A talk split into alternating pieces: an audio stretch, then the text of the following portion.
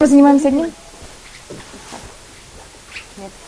Значит, мы занимаемся примерно сейчас 18 век.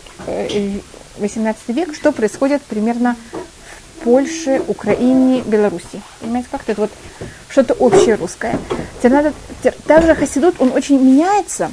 И вот сейчас мы это немножко будем рассматривать о том, зависит, что Польша, она все время э, делится между Россией, э, Австро-Венгрией вы помните деления, может быть, исторические? И в момент, когда какие-то э, части от Польши отрываются кем-то, э, власти, когда другие, положение в Польше становится резко совершенно другое, и поэтому Хасиду тоже немножко меняется. Значит, евреи автоматически должны давать ответы на другие проблемы. Значит, не что иудаизм меняется. Это меняется э, среда или э, условия среды, а если вы в других условиях среды, вы автоматически должны себя вести немножко по-другому для того, чтобы сохранить то же самое.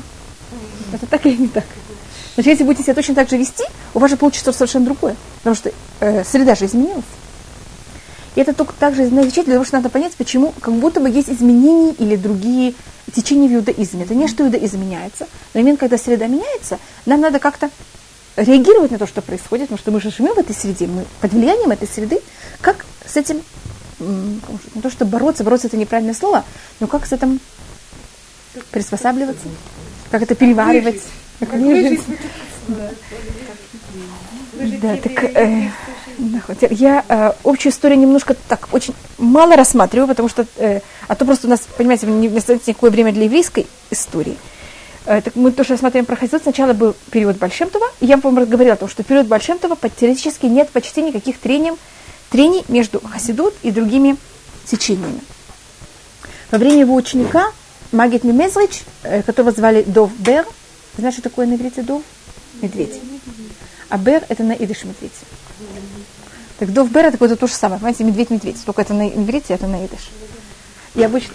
А бер это Бер. Это на иврите.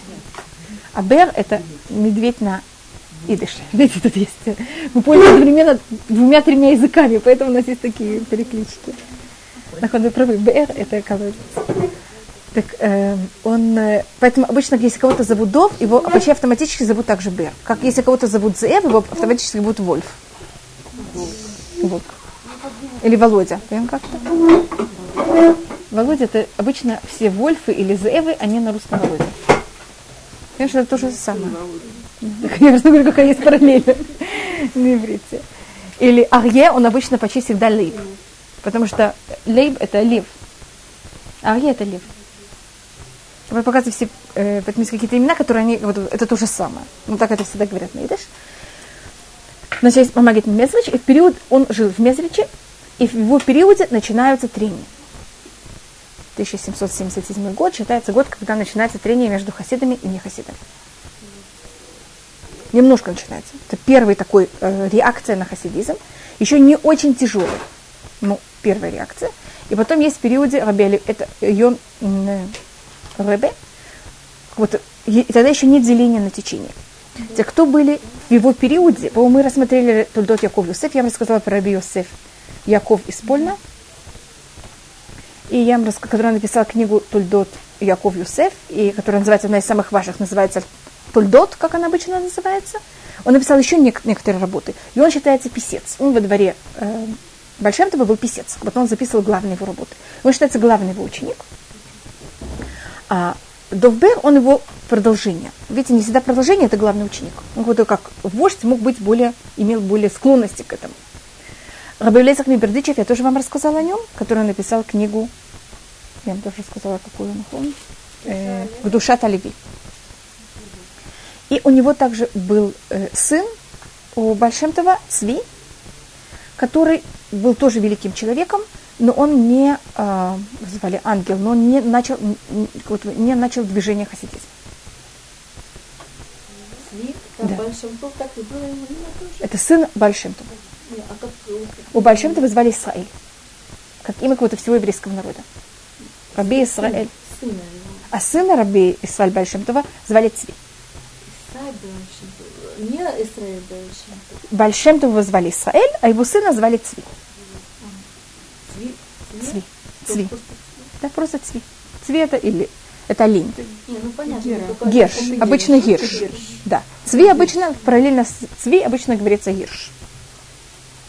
Потому что наидыш э, олень это гирш. Гриша да, это обычно цви. Гриш.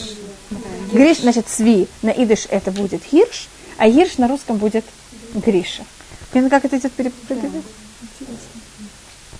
Но у меня гриша стал Гавриил. Гавриил. Ну, я просто говорю, как это вот, естественно, это вот это э, вот кажется совершенно не, не связанные слова, и поэтому я просто показываю, как это происходит. И у него также была дочь, которую звали ее Эйдл, потом я рассказывала о ней. Помните, что она стояла в дверях, когда были танцы? Да. И это одно из вещей, значит, вот единственное, что я слышала, что было какая-то вещь, которым немножко придрались к хасидизму. У нее было два сына, Раби Борух и Раби Ефрайм.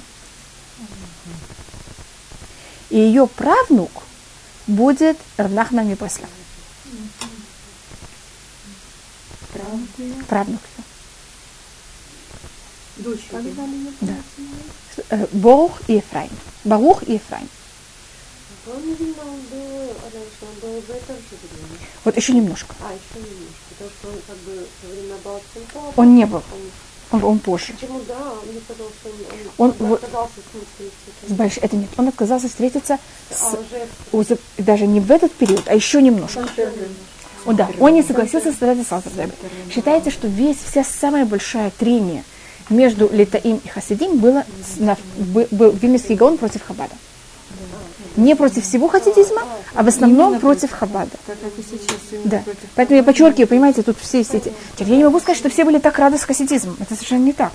Вы выступали против них, и были херамы, были кого-то запреты, и молодые парни убегали от своих, значит, это были парни, которые уже обычно женились, не те, кто еще были в вещивых. Понятно, как это молодые мужья, там, значит, парни они еще так не совсем думают о жизни, что это. А вот когда им было там 25 лет, понимаете, как это 20 чем-то, они уже начали чем-то размышлять, и они вдруг понимали, что вот им что-то хочется такого неописуемого. И они уезжали к, хаси, э, к рыбы. А их тести говорили, какой ужас, они бросают жену с детьми, вообще там их нет днями, ночами, что это такое, какое-то поведение, как так себя ведет нормальный мужчина. Их тогда они, они ехали за ними, их возвращать, и там были всякие такие страсти. Ну, это всегда, это но тогда это все происходило очень резко. Это было в новинку. Да. И тогда это только начиналось, это вообще рассматривалось как какая-то странная вещь. Вот до этого так никто себя не вел. Это имеется в виду против хасидизма. Да, и это, это обычно, вот против а хасидизма были... Гаона не было такого Нет. Времени, чтобы ему шли? Нет, шли, но тогда он ставил грани. И если жена не согласилась, то ко мне не приходишь. И там, там все было, понимаете, вот эта разница. Литаим они говорят, есть закон, и вы должны все делать по закону. Если вы где-то что-то немножко делаете не по закону, все неправильно.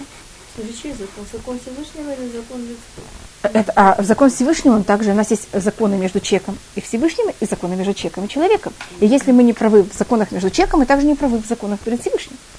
Если я кого-то оскорбила, это же также Всевышний такую вещь не разрешил. Ну, Значит, если я сижу и занимаюсь туру за счет моей жены, которая работает, которая не согласна на это, так это вся моя тура, она просто ноль. Она даже не просто ноль, она даже ужасна. Если она не согласна. Да. Если она не согласна. Если она хочет и просит, и умоляет, тогда хорошо, я могу сделать ей одолжение. Это был взгляд Гаоми Вильна. Понятно, как это? Да. А в хасидизме что говорили парни? «А, мы не можем, это просто наша жизнь. Но ну, вы понимаете, вот если у человека нет его, как называется, у него не дают ему кислород. Они говорят, мы выбирали в жену такую, которая согласна. Вот они вот женились, а потом вдруг у них приходила вот эта вещь. А вот до этого они, они не зажигались. А потом вот после свадьбы вдруг, вдруг он за, зажегся. Честно говоря, это просто моя жизнь. Вот тут не вопрос, я буду ее мужем или нет, или там, что там я плохо к ней отношусь. Поймите, что если я не поеду к своему рэбе, я просто не жив. Я просто, все, это смерть для меня. А когда вопрос жизни и смерти, так это совсем другие законы в иудаизме. Вы знаете, что пикуах нефеш, он аннулирует все.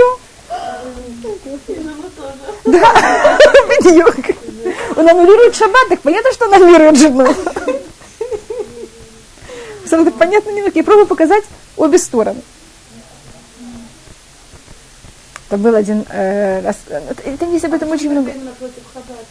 Это мы еще, мы еще не дошли до хвата. Мы перепрыгиваем. Мы, пере, мы прыгаем. Да. Это против Так мы потом просмотрим, как, как это и что-то в Хабаде и и где-то, без если у нас будет время, я только показываю, как это. Значит, вот сейчас, вот этот период, значит, э, э, Довбер Мимезрич, он умирает, И надо понять, что в это время еще происходит одна неприятная вещь. Начинается Гаскаля. Вы знаете, что Да, это? Образование. Начинается из Германии, и особенно это начинается в та часть Польши, которая ее захватила Австро-Венгрия. А Германия, Австро-Венгрия, они были западные страны, и там начинается просвещение. Начинается о том, что должны быть школы, люди должны быть просвещены, э, пробуют разогнать общины, чтобы не было такого понятия, как... И тогда это начинает также влиять, понимаете, как-то на евреев, и они пробуют. И снова мы не знаем, что бы было бы, если бы не было до начала хасидизма шаптай цви, и во время хасидизма не начался бы начался вопрос о скале. Понимаете? Что бы было бы, если? Понятно, что никто не может знать, что бы было бы, если. Я то говорю, что постфактум, как это было. Так, за счет шаптай цви это приняли в штуки, а за счет того, что есть сейчас оскаля, и они начи- замечают, что кто-то смотрит на кого-то косо, они это берут и начинают, как можно сказать, раздувать. Не потому, что они по-настоящему хотят, они хотят как-то взять и унизить иудаизм. Они видят сейчас, что молодые люди зажжены против этим хасидизма. Им это мешает. Они же хотят, наоборот, чтобы люди как-то менее смотрели серьезно на иудаизм, были более посвященные, читали Гёте, Шиллера, понимаете, как это? Слушали музыку правильную. А они вот, понимаете, идут толпами к этим рейбас, какой-то, понимаете, какие-то есть такие отсталые. Надо вот людей как-то спасать. И вот если мы сейчас будем делать такие трения, это поможет. А вот уже есть трение, так идемте это трение расширять. Так это евреи? Конечно. А, евреи, которые... Уже отошли от иудаизма. То есть это Маковеев, повторяется. Не знали Маковеев, это наоборот, да. Это как, как тогда, да? И э, рассматривали, что если бы их э, Рабнахман и Бреслов очень от них мучился так что он же очень... Но это было еще, еще немножко. Рабнахман мы еще просмотрим, он был очень такой особая личность. И он, он страдал от всех. Да, там Да. некто Саба, где... Аж Саба Мишполи. Да, тоже его Ну, доставал. конечно. Вы знаете, это мы просмотрим, это я говорю, что Рабнахман доставал со всех сторон. Но он сказал сам, извините, что я прыгаю, просто вы говорите, я уже прыгаю вперед. Рабнахман сказал сам, что он пришел в этот мир для того, чтобы делать не с, эм, ну, я не знаю, сура это негативное слово. А на иврите есть, э, вы знаете, такое викуах, это, это тоже спор, но это на иврите хохаха, это доказательство, и викуах, видите, что это похожий корень? Знаете, есть, когда я спорю, не для того, чтобы спорить, а для того, чтобы доказать. Аргументировать. Значит, если я хочу дойти до истины, я должна просмотреть все мнения и с ними как-то разобраться. И обычно я разбираюсь, когда я начинаю с ними какой-то диалог. Понимаете, это так или не так. И даже внутри себя, когда я хочу что-то понять внутри себя, что должна все, все поднять, и сейчас начать каждую вещь делить или также с другими людьми. Так, поэтому они- Раб Нахман считал, что вот то, что есть внутри иудаизма, вот это вот раскол на хасидов и не хасидов, это очень полезно иудаизму, потому что за счет этого они немножко, евре- сами евреи, немножко более, их вера более понятна самим себе. Понимаете, как это? Она как будто... Да. И в момент, когда есть выбор, есть уже, мы начинаем размышлять, что, почему, как. Как говорил, говорит Равкитик, я уже вам 22 раза объяснил, уже сам понимаете. Уже сам понимаете. А Рабнахман Бреслов говорил, что он пришел для того, чтобы и сами хасиды поняли, кто они такие. Что он пришел, знаете, как спор внутри хасидизма. Но он уже внук. Еще какое слово? Хохаха. А, Хохаха доказательство. ну, написано. Яхах это считается э, корень. А, Так, э, значит, мы просмотрели вот этот первый период, а следующий период это будет, когда Раб Элемелях Мелизанск. Вы слышали про Раби Элемелях Мелизанск? Он был после Амагит Мелезрич. Значит, сейчас еще Хасидут не распалась на части. Понимаете, как это все, что одно. Какая-то часть хасидов, это один из учеников э, Бальшемтова, Рабинахам Мендел из Витебска, он берет и уезжает в Израиль. Слышали о нем? И он тут, Менахем Мендел из Витебска. Менахем Мендел из Витебска. Он был связан с Хабадом. Да. Вы из Витебска? Да. Так там был...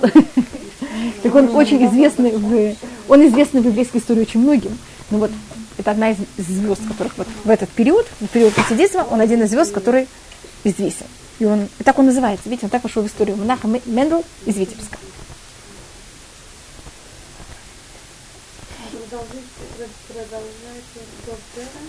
Не-не, он, он, э, это, он отдельный, отдельная личность. Вот он будет во время спора с хасидизмом. И когда он видит, что такая вещь происходит, он берет и уезжает в Эртисрай. Да, он решает, что мы еще немножко просмотрим, как это. Может быть, я еще раз смотрю. А Бальшемтов считает, что он, ему говорят о том, что он хотел приехать в Израиль. Я вам этого не рассказала. Или вы слышите, я извиняюсь. Я просто объясняю, почему он хочет приехать в Израиль.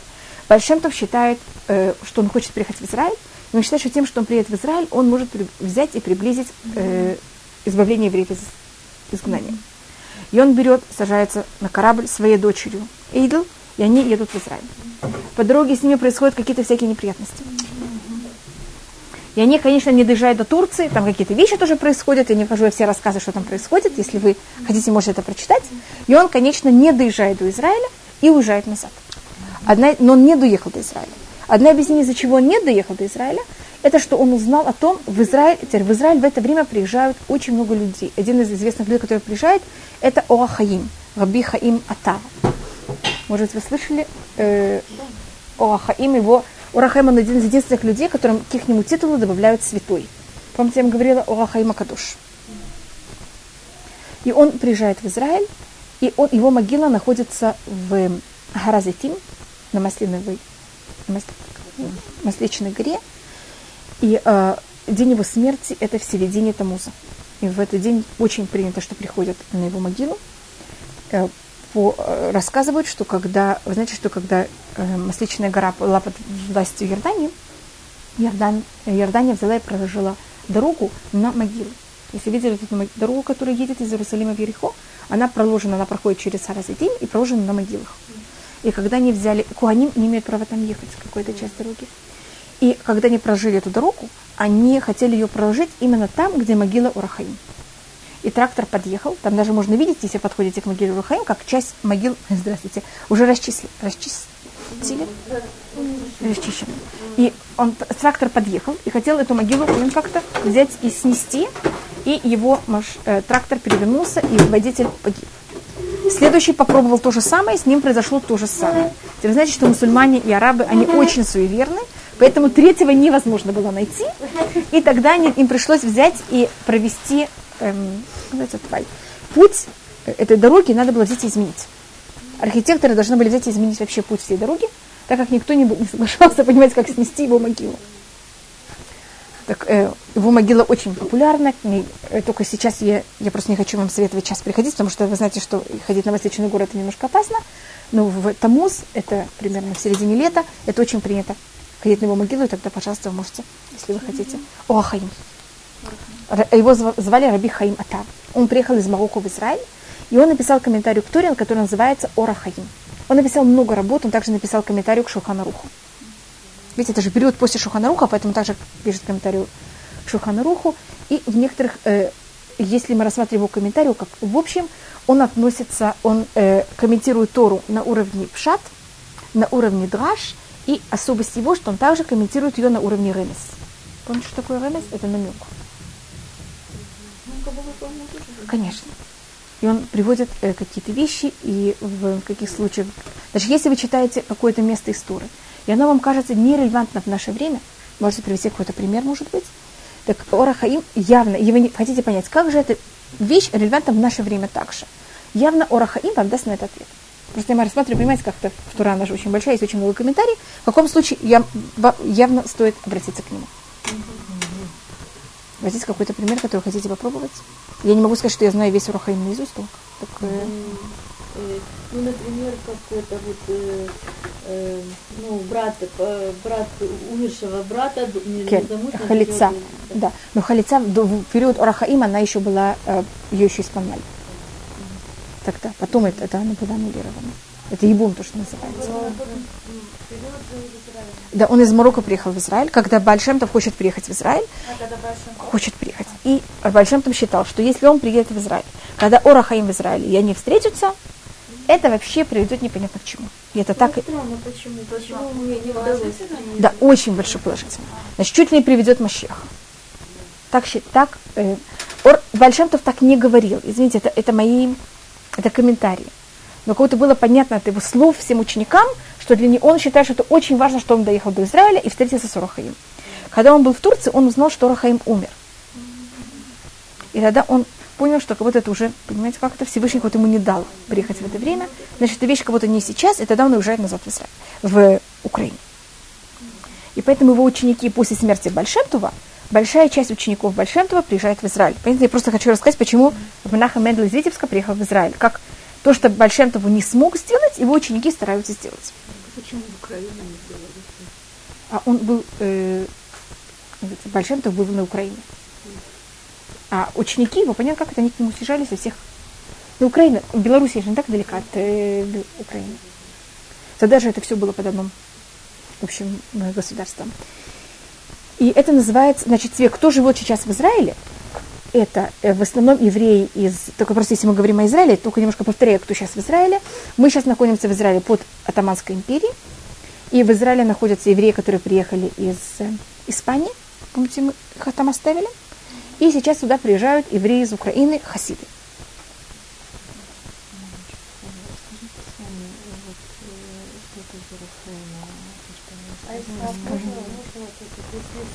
На все время как вот шапшаго, как вот Яков боролся и пытался там сохранить семью, он боялся, что он попадет, и как вот там он рассказывает в наше время, как это тоже есть. Но это говорит Мидраш также.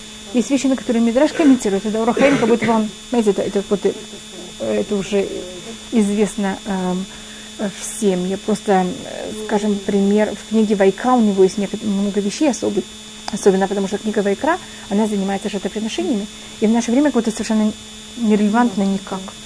Так скажем, это или проказы, или всякие вещи. Я не знаю, ну, это только в случае, если вы читали такую вещи, там говорится о том, что человек был прокажен, он должен взять две птички после окончания прикажения, и он должен их принести э, в храм, и берется одна птичка, зарезается, другая птичка берется, макается в кровь этой птички и пускается.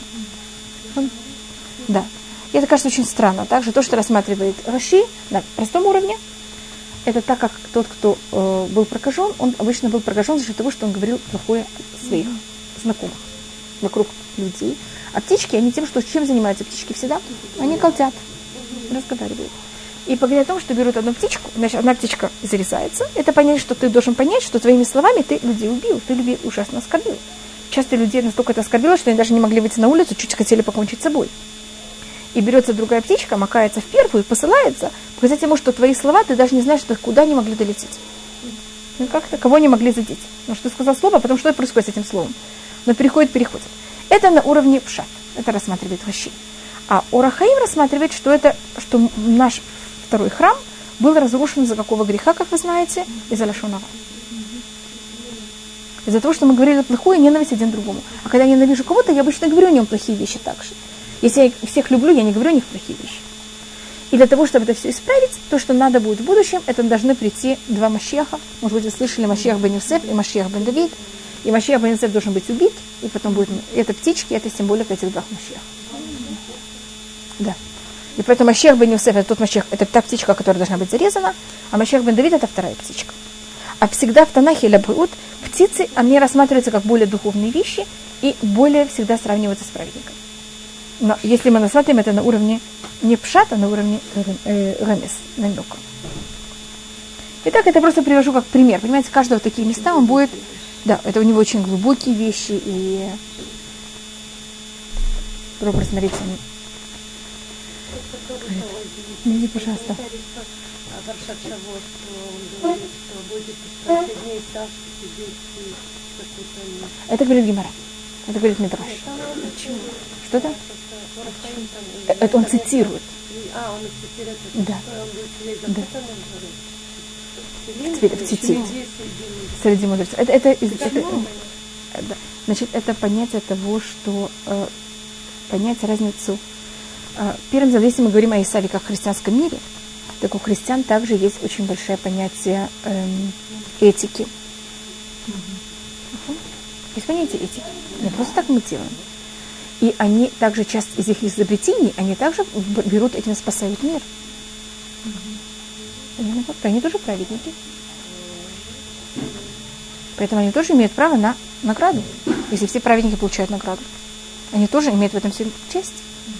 Если мы, скажем, сейчас есть места, где сидят и занимаются ночью турой, потому что есть такое освещение.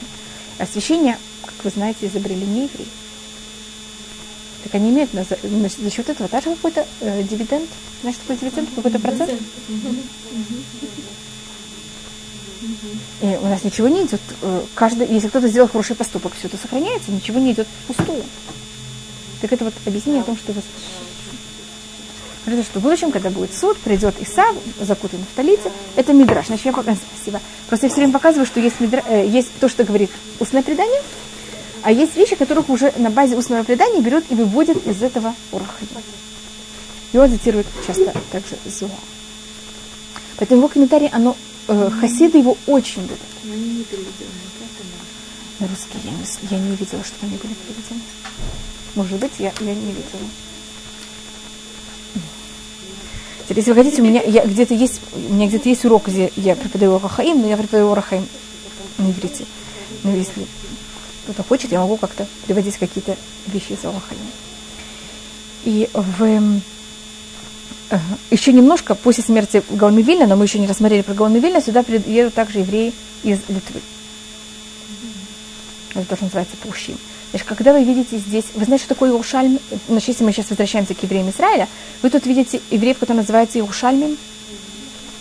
Вы видите, как они гуляют? Вот вы видите всякие в Миашарим, если вы ходите, вы видите тут таких евреев? Это позже. Не, полосатые это раньше. Так может сейчас мы рассмотрим. Полосатые. Если вы хотите сейчас говорить о Израиле, немножко оставить э, хасидов, так как мы сейчас, значит, сейчас вот евреи из э, Украины приезжают в Израиль. С кем они встречаются? Понятно, что я смотрю, что у нас есть все время параллели. Примерно в 18 э, значит, первым делом они встречают евреев, которые приехали сюда из Испании, которые они очень высокопоставленные, и на всех евреев с Европы, Восток, особенно с Восточной Европы, смотрят, вы понимаете, как? Вообще не просто сверху. Они, считали себя просвещенными. Не только они считали себя э, Просвещенными в иудаизме во всем. А это вообще там, ну, понятно, люди пришли. Только-только, только. А, э, а в 17 веке, в самом начале 18 века, хасиды приезжают в конце. Понятно, как это уже? Это сифат Да, да, настоящие сфарды. Да. А в самом начале 18 века сюда пришли какая-то группа евреев Германии. Помните, что мы все время говорим о том, что в Германии есть проблемы. А там был период, когда был, там я немножко евреев Германии и Австро-Венгрии вообще с вами не, рассказ, не рассматривала. Вы заметили, что мы евреев Ан- Германии и Австро-Венгрии не рассматривали. Может, я расскажу о некоторых двух евреев Австро- Германии и Австро- Австро-Венгрии, только потому, что они сейчас приезжают в Израиль. Понятно, как? мы сейчас приехали в Израиль. Так их достаточно мало э, относительно евреев Польши и Украины, я им уделила меньше э, времени. А, Один из евреев известных очень, который приезжает из Австро-Венгрии, это э, Шлякадош. Я вам рассказывала про Шлякадош. Его зовут Арав Гу- Иш, Рави Ишаяу Гуровиц. Он написал книгу, которая называется Шней Люхот Абрит. Две книги Завета. Аббревиатура этих, названия этой книги это Шней Люхот Хабрит. Видите, что это составляет слово шля? Хотите, я это напишу, если это будет более понятно? Или это понятно? А его настоящее имя это Ишаяу Горовец. Значит, если вы не знаете его имя, вы никогда это не сможете узнать из его имени его книги. И его могила находится э, рядом с могилой Мамонета. Он считается очень э, великим человеком. И его э, книга Шнелю Хотабрит, это такая книга, она имеет две части. Она э, каббалистическая книга, она, там есть части менее каббалистические, части более каббалистические. Она считается очень такой основ, основательной книгой Ашкназим в, на грани между кабалой и не кабалой. Может быть, вы слышали о том, что есть такой обычай взять и молиться перед Рушкодыш Нисан о том, что дети были, э, Сиван, что дети были хорошие. Это молитву, которую сочинил Шлякадош. И у него там есть много э, добавочных вещей, которых он э, сделал. И он, значит, приехал в Израиль. И также евреи Германии в 18 веке в начале приезжают в Израиль. Теперь, когда они приехали в Израиль, у них были некоторые проблемы. Сейчас тут Атаманская империя. Она, Атаманская империя, как вы знаете, в плохих отношениях с Австро-Венгрией. Помните, что они воюют между собой? И поэтому они не очень хотят, чтобы евреи оттуда приезжали сюда, как будто приезжают сюда э, шпионы или евреи, э, люди как будто из враждебной страны. И к ним достаточно плохо относятся. А евреи все-таки очень хотят. и им запрещают, и там были еще какие-то экономические проблемы, им запретили приехать в Иерусалим. Ну, И тогда есть города, которым, где могут, которые есть вообще в Израиле, это Цфат, Тверия, Хеврон и Иерусалим. И понятно, Австро-Венгрия. Не им туда запрещают только в Иерусалим. А вы представляете, если евреи приехали сейчас из Германии, Австро-Венгрии, и им не побыть в Иерусалиме? Вы можете такую вещь представить или нет? Ну, понятно, что невозможно. Так что они сделали? Они взяли и переоделись. Они взяли. Обувь и чулочки оставили как те. А халаты надели полосатые, как евреи восточные. Вы знаете, как они ходят? Они, если вы замечаете, у них как будто такое э, см- смеш- смешение двух совершенно разных стилей. У них, значит, на- эти евреи, которые оттуда приехали, настоящие евреи, которые оттуда приехали, у них должны быть обувь, а только без шнурков. Если у них шнурками, так они уже модерные. Каждый день чулочки должны быть черные, только в субботу они белые. И, и у них должен быть такой, э, под, под кафтаном у них должна быть э, как жилеточка, жилеточка в полоске, а на это должен быть вот такой полосатый халат, а, в ша- а сверху, особенно в шаббат, он должен быть коричневый. И такой большой пояс. Как на сегодня это называется? Широкий пояс такой, да? Да, широкий. Да, точно так. Они так зам- заморозились. И под- у них под шляпой кафтан. А внизу у них должна быть э, шапочка вязаная белая с помпончиком. Вы видели таких людей? Это кипа, это кипа. Это кипа восточная. Значит, если вы гуляете по арабскому, только не гуляйте, пожалуйста. Но если вы где-то встречаетесь с арабами, у арабов есть такая вязаная шапочка белая. Вы видели? Значит, они взяли арабскую вязаную шапочку, взяли арабский, понимаете, как это, восточный халат. Да, и так вошли. И так они не выделялись. Понимаете, как это? Они как-то переоделись. Так, ну не, ну не совсем переоделись с головы до ног, а так переоделись, что когда они шли по базару, э, их не сразу вычисляли к- как э, людей из другого государства. А по шабатам они брали, одевали свою же, вот оттуда, оттуда западную папаху. Я почему называю, или северную. Вот это штранер. А коричневый это восток. А вот как это Потом они стали э, идти по стопам. Э, это э, Венгрия, где-то Германия, Венгрия. И они потом идут по стопам. э, его звали Раби э, Агарон Роты, ихнего Рэбби. И они за счет этого Раби Агарон Роты, он написал книгу, которая называется Шумры Эмуним. И их называют обычно Рыба Аллах. Раби Аллах. Те, кто идут по стопам Раби Агарона. Раби Аллах. Раб- а, их не- я, я это делю это сейчас на два слова. Но их по-настоящему называют просто Рыба Аллах. А Рыба Аллах значит Раби Агарон.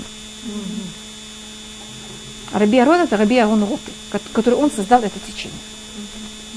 Но Я просто говорю, почему они так странно одеты, откуда это все происходит. Если вы просто их...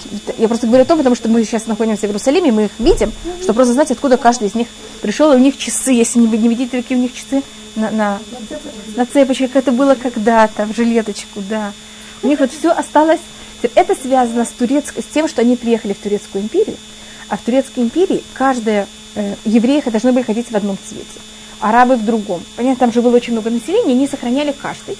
И те, кто приехали с другой страны, они чем-то они хотели сохранить, они с одной стороны хотели выделяться, как, что они не турки, с другой стороны, они очень хотели сохранить свое под, поданное, подн- подданство. Так как они не хотели принять турецкое подданство, потому что это, это было им не- совершенно невыгодно. А для того, чтобы подчеркнуть, что они не турецкие подданные, они должны были сохранить что-то свое. Понятно, как, как такая вот была какая-то двух, э, двухсторонность. С одной стороны, они не хотели выделяться, с другой стороны, они да, хотели сохранить свое подданство. И для этого они сохранили очень резко свою э, форму одежды. И это то, что будет происходить со всеми, кто приезжают сейчас, и не только евреи, также и не евреи. И поэтому, когда вы гуляете по Иерусалиму, вы можете заметить, что все личности будто взяли и немножко законсервировались. Вот в других местах они стали немножко модерные, а в Иерусалиме почему-то не совершенно никак. Сейчас это немножко менее. Но когда это было по турецкой империи, значит, до 1400, 1914 года, 1917 года, когда Англия захватывает Израиль, до этого момента все они сохраняются, вот как они были, как они приехали из своей страны, они как не меняют моду, они вот такие остаются. Сохраняют свой язык. И начиная примерно с 18 века, все, 19 э, явно, все державы понимают, что Атаманская империя начинает разваливаться, и все державы очень заинтересованы, что их неподанные приехали в Атаманскую империю, и всем понятно, что у кого будет там больше поданных, те и получат более большую часть Атаманской империи себе. Но это уже всемирная история, это, это не именно еврейская. И все страны, все державы начинают в Израиле покупать территорию. Вы знаете, что русское, тут есть русское да, подворье, но вот еще немножко, вот еще несколько лет они покупают тут себе территорию. То, что называется Мегаша Руси. А немцы себе покупают, вы знаете, что есть мушава германит, есть тут мушава еванит, есть тут эфиопы покупают здесь территорию. Эфиопский дворец короля и эфиопский дворец королевы. И армяне. И армя... армяне еще до этого. Давно, армяне еще до этого. Да. Армяне это в старом. И приезжают, понятно, как тут всегда, принимается всех мест, начинают покупать. Шведы тут покупают, американцы покупают. Понимаете, все, мушава шведите, не знаю, ли вы слышали. Тут есть как-то все что-то себе покупают. И они все ждут, как Атаманская империя развалится, понимаете, что они будут? Все ждут охвататься. Да. А евреи, так как евреи приезжают от всех, понимают, что евреи сохраняют подданство своего государства. И э, в какой-то мере они также желаны своему государству, чтобы они тут находились. А Атаманской империи совершенно никак.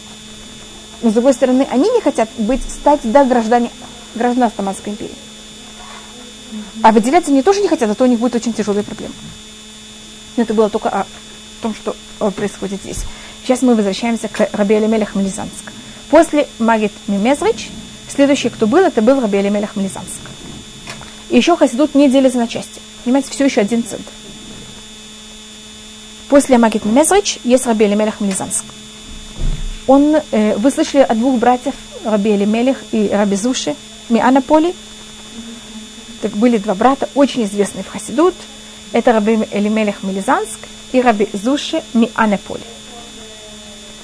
И они были два брата, которые были очень-очень скромные, там рассказывается о них, скажем, один из рассказов, что они гуляли, они, они хотели, чтобы никто не знал, кто они такие, и они взяли и решили сделать, это называется галют. Они хотели, значит, посмотреть на мир и также в какой-то мере посмотреть свою цену, как, кто, как к ним будут относиться, когда они никто. Вот как жить самым простым, как живется в мире самому простому человеку, который вообще, понимаете, как-то вообще ничего не имеет. Скажет, что не один раз взяли и попали в какую-то гостиницу. А там была какая-то кража, там что-то будто он начал бить. И вот хозяин гостиницы начал бить, они лежали один рядом с другим, начал бить одного. И тогда другой брат ему сказал, это нечестно, что ты получаешь все удары. Идем поменяемся. И они поменялись. А да, тот, кто бил, говорил, а, это нечестно, что я бью этого, сейчас я буду бить другого. Понимаете, как это? И он тогда сказал другому, ну ты видишь, мне должен был получить удары. Почему ты со мной согласился поменяться? Все равно ты видишь, что это мне положено. Или э, рассказ о том, что один человек пришел, э, это было еще до этого к Магиде Мезлачи, сказал, что ему, у него ужасные муки, он ужасно, вообще не знает, как это. Ему сказал, ты знаешь что, вот пойди в такое-то место и посмотри, и потом, и поучись этого человека, как он принимает муки. И он пришел к Равизуше Мянаполи, а у него дома ничего нету, там вообще какой-то ужас, что творится. И он-то побыл, и потом приходит к нему и говорит, ну скажи, пожалуйста, ну как ты с этим всем справляешься? Как ты продолжаешь быть веселым и продолжаешь жить? Он говорит, у тебя же так много мук. Он говорит, мук у меня? Я не знаю, что такое, вообще нет у меня ничего. И когда он пришел, сказал, да, сейчас я понимаю, как надо справляться с мукой. Учения они продолжали да. это да. учение да. И Раби Элимелех Мелизанск, он написал книгу, которая называется «Ноам Элимелех». И обычно Раби Элимелех Мелизанска нормальные люди называют тот автор Ноам Элимелех. Его какой-то не называют по его имени, а по имени своей книги. Ой, я знаю, что я, я отошла от темы. Я мне рассказала, что внук, что внук Раби Большемтова, которого звали Ефраим, написал книгу Дегель Махане Ефраим тоже известная книга в хасидизме. Я ей почти не пользуюсь. Я из нее почти ничего никогда не читала.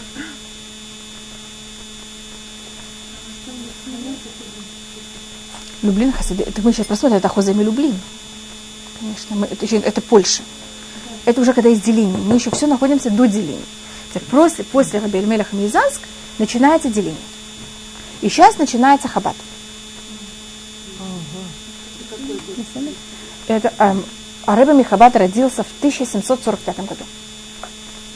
Видите, когда это? Это почти 1745, значит, это середина 18 века. А мы начали Хасидут в конце 17, э, в конце 18 -го. Понимаете, сколько это? Извините, в конце 17 -го. Это было в конце 17 а тут сейчас мы находимся в середине 18 -го.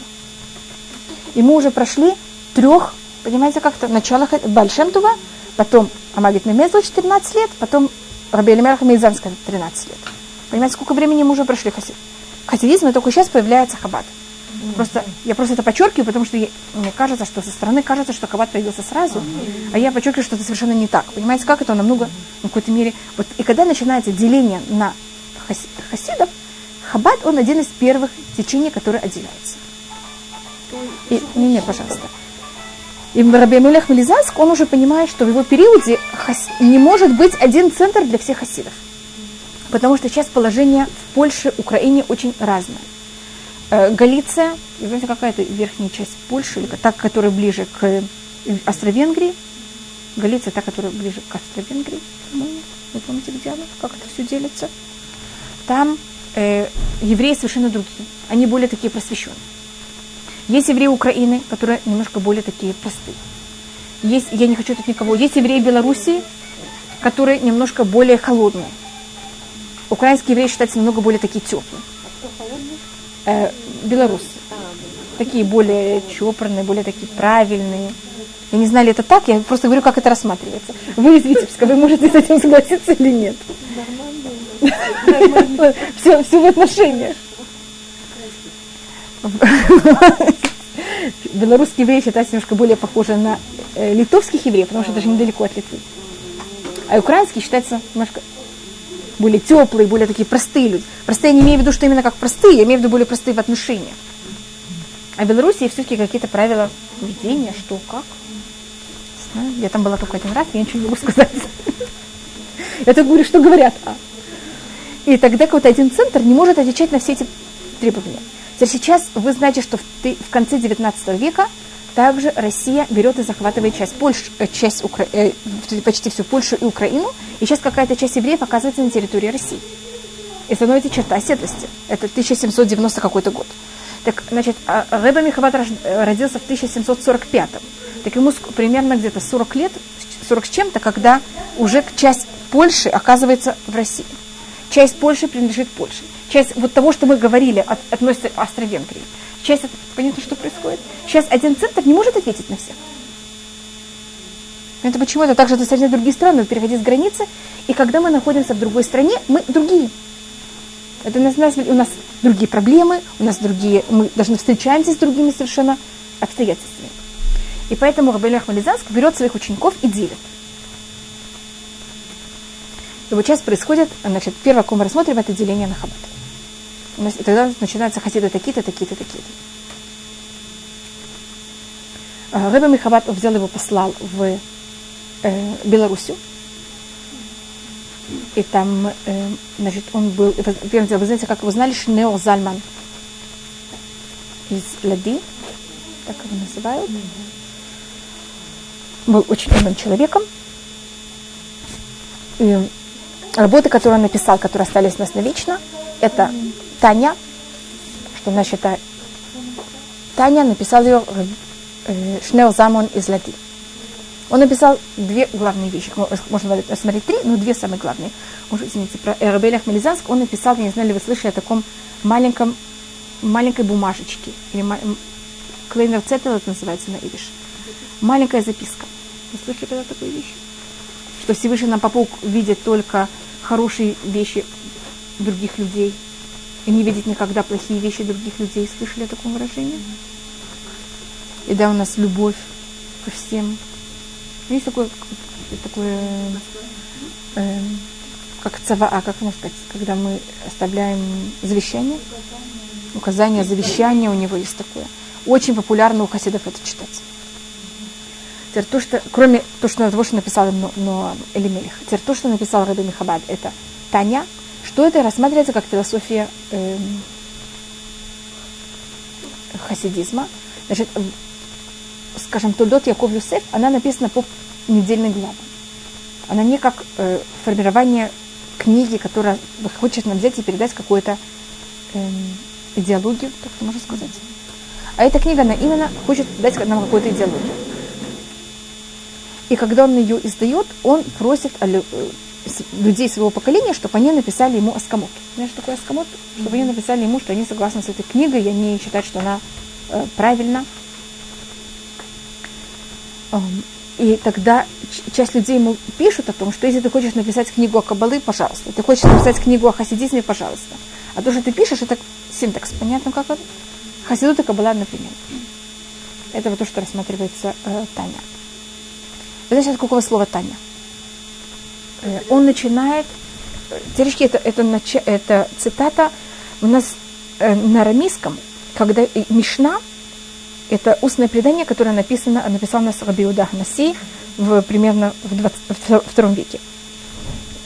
А все, что было написано после второго века, до пятого века, это в пятом веке написано Гемора, а все, что пишется, пишется со второго до пятого, э, это называется Таня. Это какое-то наружная мишна. Я не говорю тут так точно, извините. Все, что пишется, пишется параллельно э, второго века, во втором веке же потому что после второго века это уже они называются Амураим. Но те, кто писали после, поколение после Рабиуда Наси, или его ученики Рабиуда Наси, они еще называются Танаим. Помните, мы говорили о таких вещах? Но их, если их не работы не вошли в Мишну, так их не работа называется Таня. Кого-то, когда цитируется от них что-то, цитируется Таня такой-то говорит так-то. И Таня, значит, это мнение единицы. Кто-то так считает. И он начинает свою книгу уж на с цитатой, от вот такого устного предания, которое не вошло в Мишну. Было записано в периоде Мишну. Танаим, да, да. Это, это только это выражение.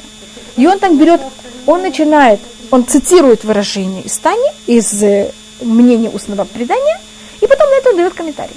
И так как это первое слово, поэтому это назвали Таня. Э, Все базируется на то, что говорится в устном предании. Понятно? Любая книга воздействует, что написано в устном предании. Вопрос, как, как это комментируется, какие даются, какие-то грани даются или добавки, или что подчеркивается более. Более, то, что обычно особость это, что человек более подчеркивает. Потому что все базируется на то, что говорится в устном предании. То какое место он этому дает. Еще одна особая вещь, которую он сделал, это называется Шухана Рухарав. Слышали такую вещь? Значит, он взял Шухана Руха прочитал весь Шуханарух, прочитал всех Нусекилим. Помните, кто такие Нусекилим? Это все комментаторы Шуханаруха. Взял все, поставил на огонь, сварил очень-очень хорошо и, и нам выдал это все. Извините, что я это говорю. Но понимаете, что он это сделал? Вместо того, что надо было нам читать Шуханарух и тоже мнение каждого из каждого из каждого, он это все взял и сделал такой синтекс, и все это написал как одна сплошь.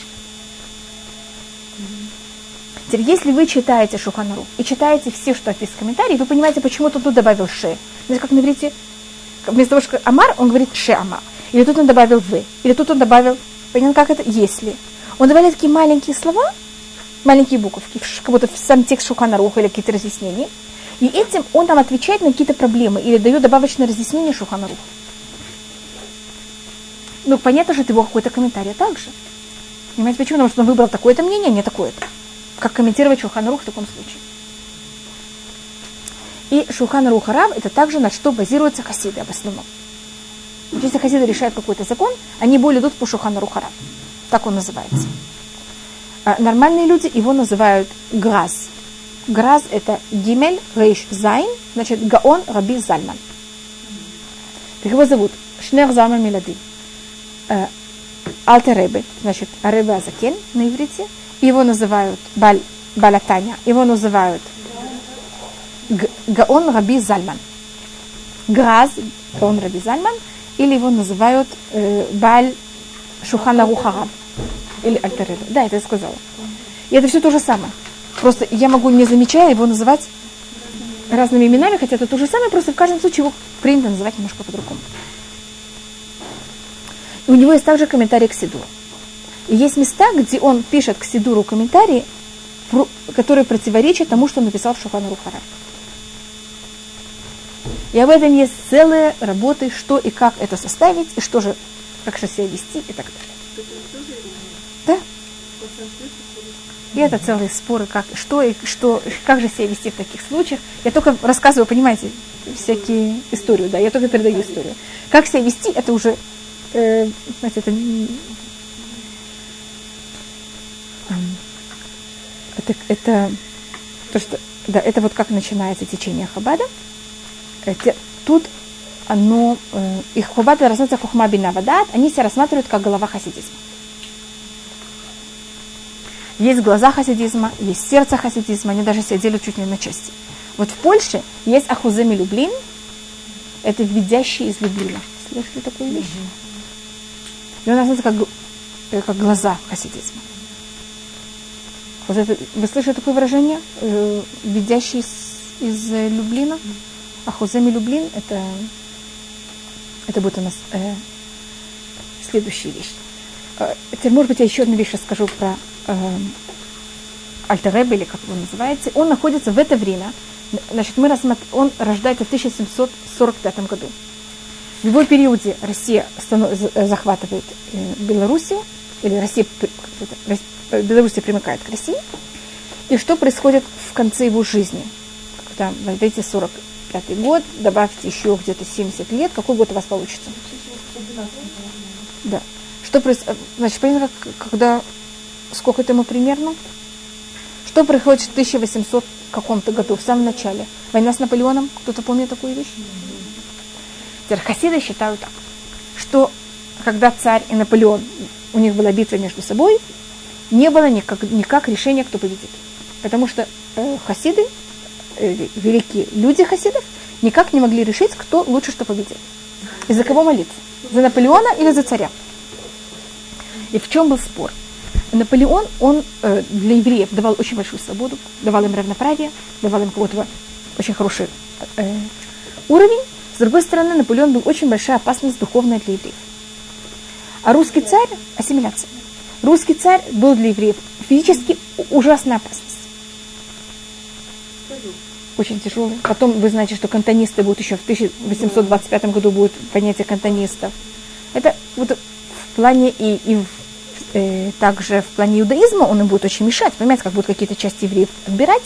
Но в общем, как масса взять и отходить от иудаизма, он будет менее опасным.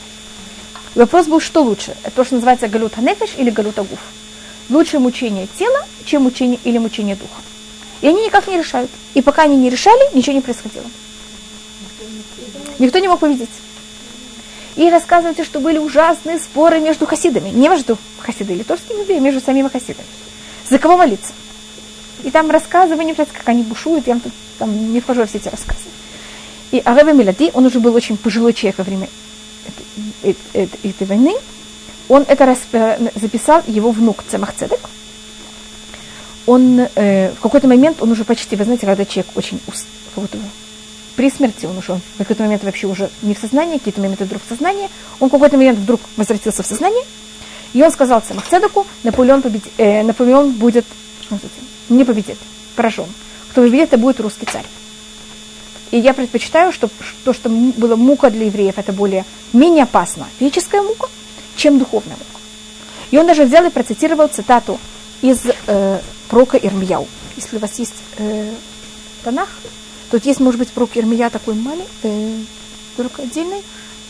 Я могу сказать, где это он комментирует. Э, просто Танах возьмите. Любой Танах. Да. Это хумаш. Следующий тоже хумаш. Там, там вот, вот такие вот, самые толстые есть. Вы хотите сами это посмотреть, я могу вам показать. Э, хотите, я вам просто процитирую. Это 17 как я помню, это 17 глава книги Ермияу. Э, по-моему, это 17 глава, посыл, да. А может быть, тут есть на русском? Тут есть э, проки с русским переводом? Так если есть, пожалуйста, найдите Ирмияу, 17 глава, посук, м, не вам скажу какой, 13, эм, э, 11 посук. Нет, не верить, когда вы сможете просмотреть, все будет у нас документально. Видно?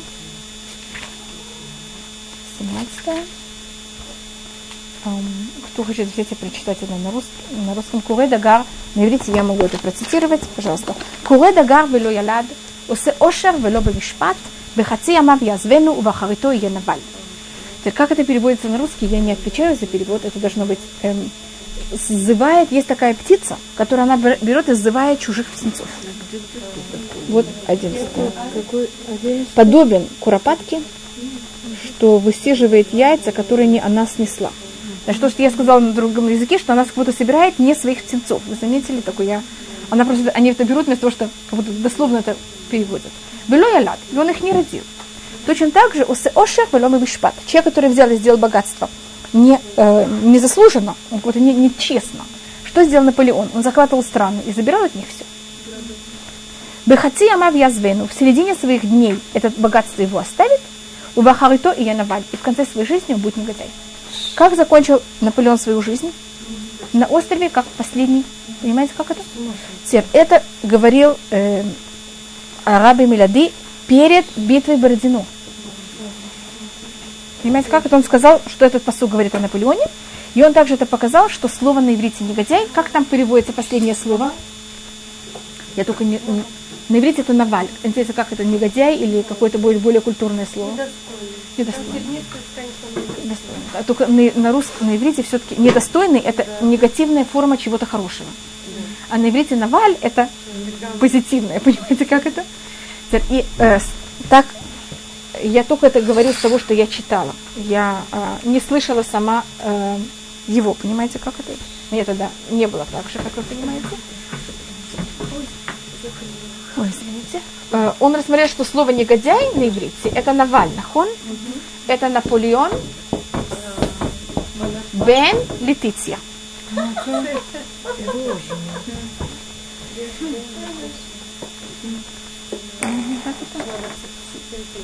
И он э, как будто бы это можете сверить, значит, жену, мать Наполеона по преданию хотя бы звали что-то на лык. Хотите, можете проверить какой-то книге истории. Я не, не знаю, как звали мать Наполеона.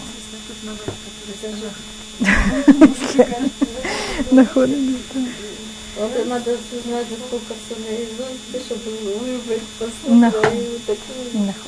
Я вам только рассказываю, что рассказывается, и, э, и он, так как он был за э, русского императора, они даже получили от э, Хаббат получил от русского императора потом награды за то, что они были на его стороне во время э, войны с Наполеоном.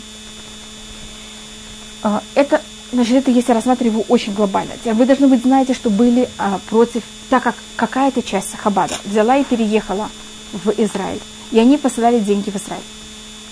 А Россия и Атаманская империя, в каких они отношениях? Военных. И это считается, что, русские, что евреи, как будто русский человек помогает Атаманской империи. Он же присылает туда деньги. И за счет этого, э, и, конечно, при, были маскилим, помните этих хороших маскилим, которых я рассказывала, которые все это хотят раз, что сделать? Разбушевать. Они берут и под предлогом, что как будто они, как те, кто против хасидизма, берут и доносят про Раби Милади о том, что он посылает деньги Атаманской империи, и его сажают в тюрьму. И он оказывается в тюрьме не один раз. И он сидит в, Лен... в то, что Петропавловской крепости. И там есть целый рассказ, как и что, как он, конечно, оттуда выходит. И вы, должны быть, знаете, что 19 кислева, это вот еще немножко, он вышел из тюрьмы. И Хаббат делают в этот день очень большой праздник. Каждый год это случай. Так я снова не, не вошла. Понимаете, как это, это очень большая личность, я не могу уделить, и только хотела хотя бы немножко, чтобы было понятно, что и как это. Это не Шаял, это Ирмияу. Это первое, это начало Хабада. Это Ирмияу, 17 11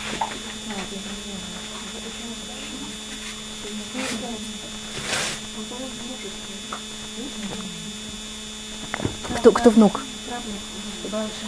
Рабнахман Бреслев, он праправнук. Он сын, дочь, он правнук дочери Бальшемтова. Нет, нет, никакого, никакого.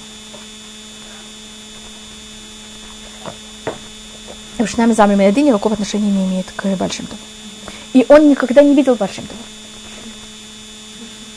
Ну, как-то он не видел Бальшемтова вообще. И там даже если рассказывают, как такая вещь произошла, но он Бальшемтова не видел.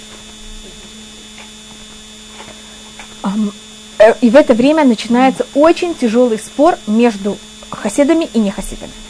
И Шнеозами Милади едет в Вильнюс для того, чтобы встретиться с Гаоной Вильна, о котором я вообще вам не рассказывала.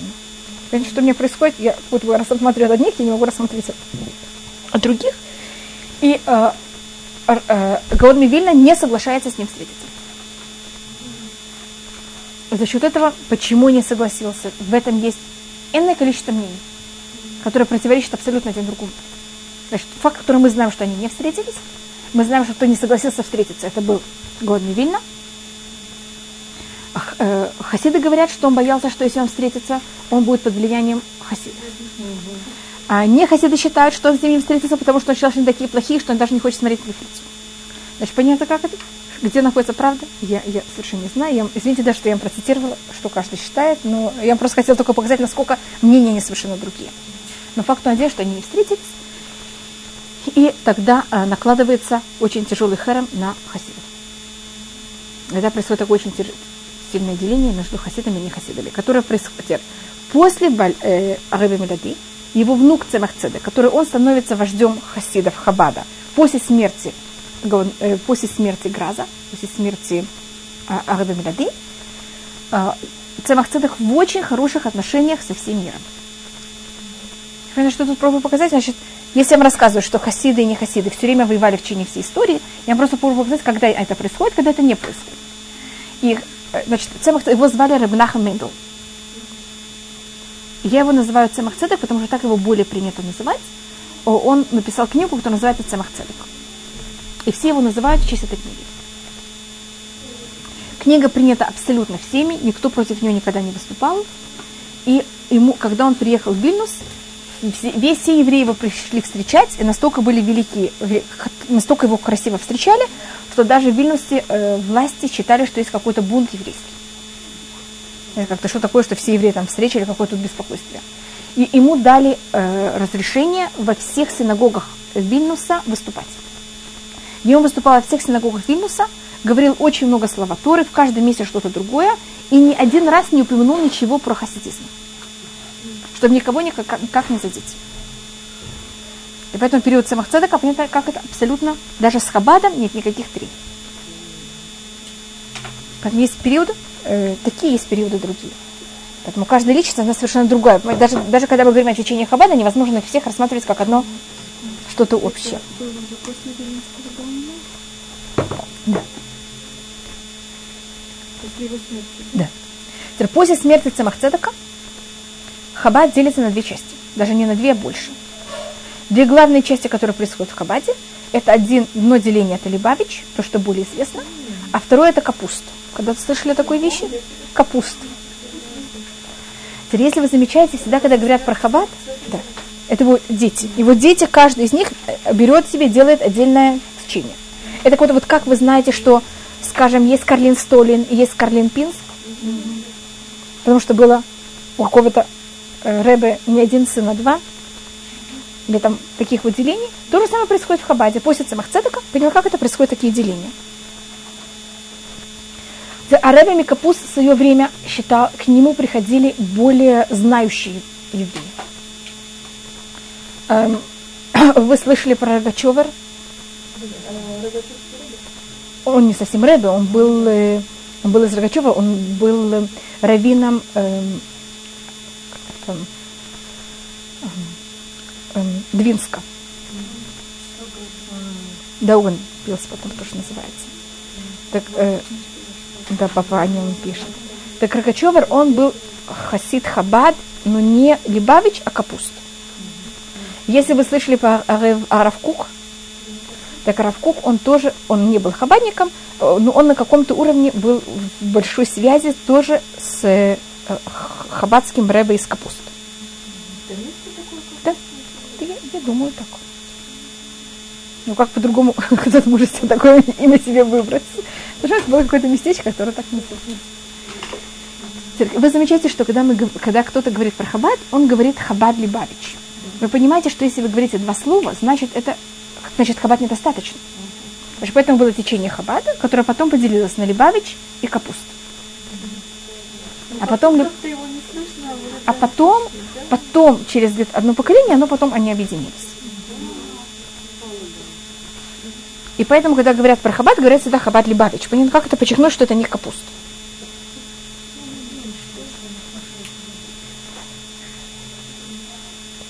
Я не знаю. Есть также хабад. Есть хабад, который приехал в Израиль. Еще до деления. Понятно, как до деления на хабад. И они рассматриваются, что они хасиды, так как они были оторваны от всего, что они хасиды только альтерыбы. Поэтому в хасидизме есть несколько понятий. Значит, изра... иерусалимские и израильские хасиды, понимаешь, почему я их называю иерусалимские? Они оказались в Иерусалиме еще до деления хаси... э, внутри Хабада, и они, последний рэбе, с которым они встречались из Хабада, это был э, Арав э, Альтер Рэбе, то, что называется. И они себя рассматривают как те, кто идут по стопам Альтер Рэбе, а не всех Рэбес, которые были потом в Хабаде. У них также было в Хевроне, если вы знаете, были, и в Хевроне, и в Иерусалиме.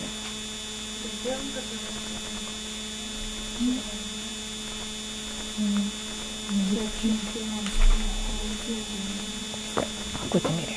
А, так это мы немножко рассмотрели про... А, хотите, чтобы я сейчас закончила про Хаббат сначала до конца? Мне все Понимаете, какая тут проблема? Хорошо, так мы сейчас просмотрим про Хаббат. Потому что вы понимаете, что у меня тут происходит? Я как будто все время должна пробежать по всеми, что происходит э, параллельно. Потом у нас, э, что особое можно... Значит, Цемах Цедек была очень особая личность, которая, я говорю, э, не внутри Хаббата, я рассматриваю, как это рассматриваться.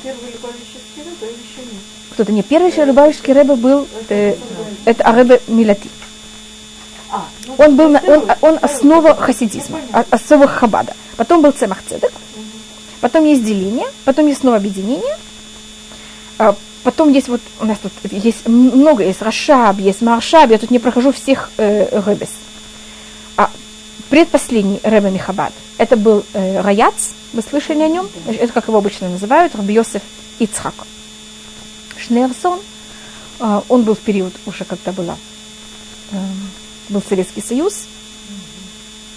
И вы, должны быть, знаете, что э, он был репрессирован, и он был вынесен ему смертный. Вы читали книгу о все, что было с ним? У него было вынесено ему смертная казнь. Он сидел э, в тюрьме в Питере. И каждый раз, достаточно долгое время, каждый раз, когда открывали дверь, он не знал, его сейчас возьмут в тюрьму, его сейчас возьмут на расстрел или нет. Он знал очень хорошо закон советский. совет, э, советский. Он его соблюдал точно по букве. Ему это совершенно не помогло. Знаете, как это? Он как будто... Еще одна, я не знаю, это важная вещь, просто так как я отношусь к одежде, я к этому отнесусь так же. А, Раяц, он ходил в меховой шапке, как все хасиды. Первый хаббатский рэба, который ходит не как, не как э, хасиды, это только был его зять. Значит, во всех, во всех фотографиях, если вы просмотрите э, Раяца, он ходит как все хасиды, понимаете, в меховых шапках. Штраймаль, то, что мы сейчас называем. И если вы просмотрите иерусалимских хасидов Хабада, они все ходят тоже в штраймлях. Потому что они ходят, как ходили хасиды, понятно, как-то до этого. Вот это изменение, что хабад, хабадники ходят без штраймл, это только произошло в периоде последнего рыба. Зять. А до этого они ходили в таких, э, как то У него были две дочери. Всегда две... Да, да, Шнерсон, да, потому что это все потомки. И они очень часто переженивали сами. Не, нет, он тоже, он дальний родственник. А, да? Да. Его отец Равлевицхак Шнерсон, вы можете понять, в честь кого его отца назвали. Шнер, э, Равлевицхак, вы понимаете, что это наш последний рэбе, его отца звали Равлевицхак э, Шнерсон, он был тоже родственник. Они все поженились на родственниках. Не все, но у них было много, много браков на родственниках. Э, Цемах Цедек женился на своей двоюродной сестре. В еврейском законе такие вещи разрешимы. Там есть целые вещи, как они разговаривали, что было. Что это? Да, двоюродные, се- э, разрешено. Могут? Да.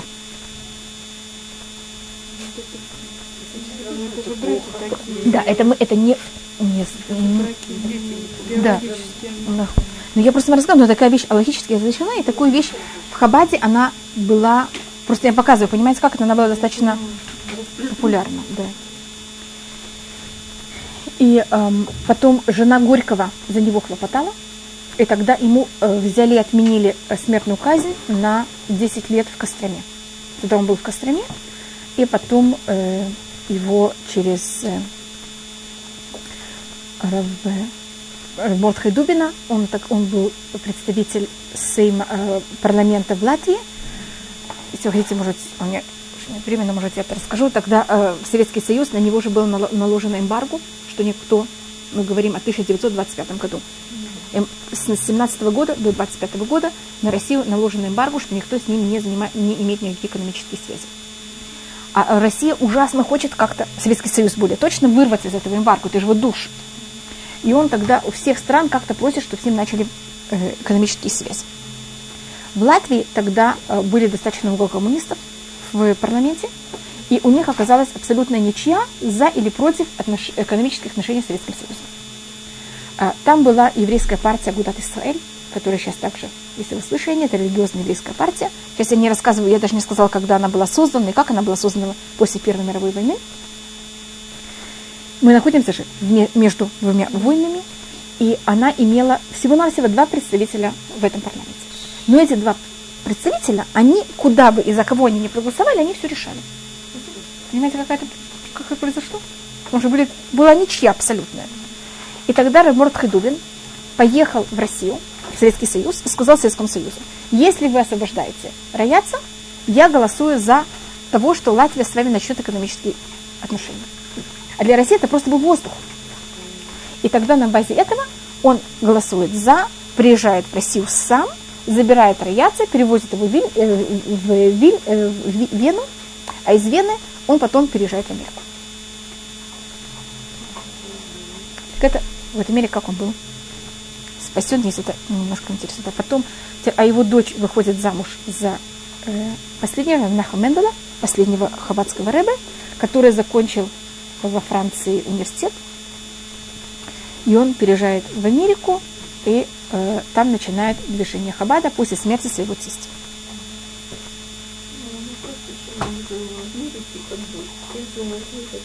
Бы, То, что, снова, я, я с ним не разговаривала об этом вопросе, но то, что мне кажется, снова из того, что хотела казалось, тогда очень большая часть евреев переезжает в Америку, и Америка тогда считалась пустыней в плане иудаизма. И он хотел как-то понять, понимаете, как это, он считал, что там его, он очень нужен. Теперь Европа, мы говорим о после э, катастрофы и вообще после 20-х, значит, Россия, в ней вообще иудаизма нет, и там вообще нечем делать. Даже если там находиться, понятно, там ничего невозможно, там просто только опасность жизни. Э, с другой стороны, катастрофа. Поэтому что осталось в Европе? А место, где сейчас что-то можно строить, или есть евреи, которые абсолютно все далеки от иудаизма, Да, ну, это вы Америка. заканчивали жизнь уже, когда в Америке, слава Богу, уже все было. Да, но я просто... Я только говорю, что было в начале, понимаете, как-то почему он выбрал там. А почему потом это не поменял и не переехал в другое место, это уже э, другая вещь. Если мы говорим о численности, тут мы просто рассмотрели исторически, как это делится. Численность самая большая, большой хасидизм до Второй мировой войны были польские евреи, которые, и в основном это были хасиды и Гу. Поэтому, может быть, я уделю урок польским евреям, особенно хасиды и Гу, как они начинаются, потому что по численности они были большинство. После Второй мировой войны вообще. Вообще, да. И особенно среди хасидов. Это было самое сильное движение. После Второй мировой войны их, конечно, стало намного меньше. Потому что в основном, кто, были, кто больше всего жертв, это от хасиды гор. И они оказались в Польше, это в основном это были они. И второе по численности это хасиды и сатмар, а только третье это хабад. Теперь в Америке э, Сатмер и Хабад, они на примерно то же самое, когда они теоретически самые большие, я не знаю, я не хочу, не знаю, как их называть, Э, да, я не хочу, не знаю, как их называть более э, правильно. Но, да. И у них отношения очень тяжелые. Я, я сейчас выключила, как я могу.